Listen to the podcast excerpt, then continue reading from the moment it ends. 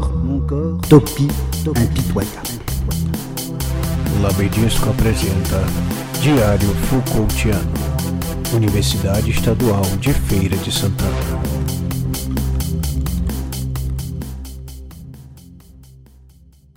Olá pessoal, bem-vindos ao episódio 21 do Diário Foucaultiano do Labedisco. Aqui é a Beatriz Almeida do Labedisco e nossas reflexões hoje serão com a Ana Lúcia dos Santos e Santos.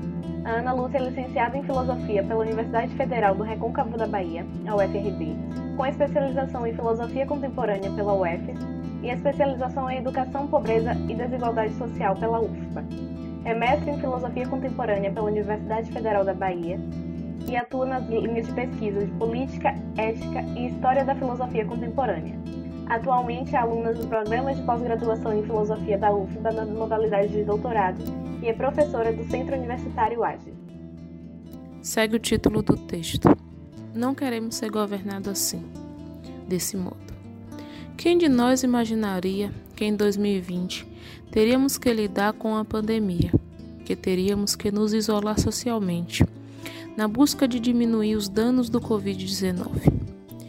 Penso que não imaginamos, nem nos nossos piores pesadelos, ter que lidar com algo tão complexo e que nos causa tanto medo. E ainda mais, em tempos de quarentena, quais as medidas que nós, enquanto população, podemos tomar? Será que podemos resistir a certos comandos? Como podemos pensar a resistência? Ou seja, como é possível não se deixar governar assim, nesses moldes? A partir de ações irrefletidas, tanto da população quanto das autoridades. Qual o nosso posicionamento e como podemos pensar meios de proteção nesse processo de isolamento? Essas questões nos levam a tentar entender que governo é esse, que, a partir de mecanismos de poder, nos limita, nos cerca, que nos sujeita, nos diz como agir, sem nenhum preparo e reflexão. Governo que é estatal, mas também é controle que exercemos um sobre os outros. De modo reflexivo, recorra a Foucault nessa árdua tarefa de resistência e subversão, em que devemos lidar com o vírus e também com uma administração federal despreparada estrategicamente e psicologicamente. É necessário uma tomada de posição, tendo como finalidade a nossa prática de liberdade que nos leve a refletir, colocando em pauta os modos de resistência aos mecanismos desse poder.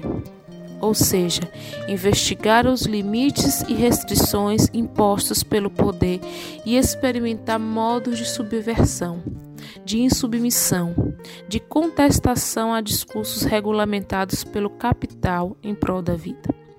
Aqui não estou a dizer não siga as recomendações ou as normas de isolamento. Estou a dizer, ousemos, no interior das relações de poder, fazer o que Foucault chama de desassujeitamento. Isto é, nos distanciarmos de modo crítico e reflexivo dos discursos de verdades pré-constituídos, das falas ignorantes, preconceituosas, genocidas, que levam à imprudência e ao desespero. É urgente a tomada de consciência. É urgente que nos responsabilizemos por nossas ações e passemos a agir sempre colocando em xeque a necessidade da obediência absoluta. É necessário que possamos nos dar o direito de interrogar a verdade sobre os efeitos de poder que estão em toda parte e seu discurso de verdade, e que diz o que devemos ou não fazer que saibamos ponderar sobre o melhor modo de agir, que nos aproximemos de modo virtual, que é o que o momento nos permite, para dizer ao outro que é preciso resistir e resistir de modo real a um governo descontrolado, a divulgação de notícias e informações falsas, a falta de empatia, ao individualismo.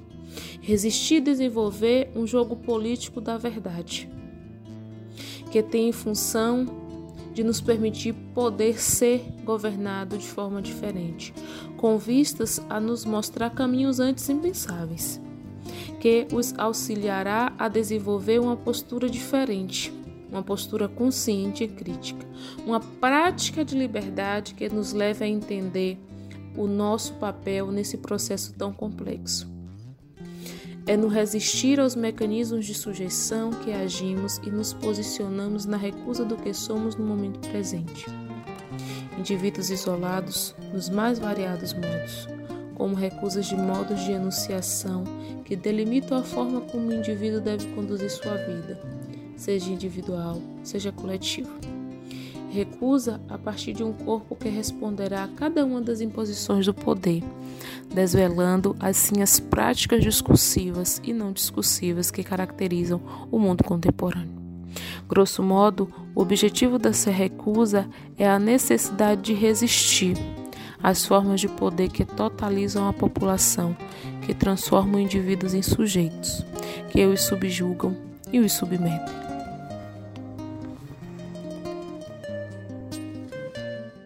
Tchau, tchau, pessoal! Siga o Labedisco no Facebook, no Instagram e no Twitter. Até a próxima com você e Foucault no Diário Ficotiano do Labedisco.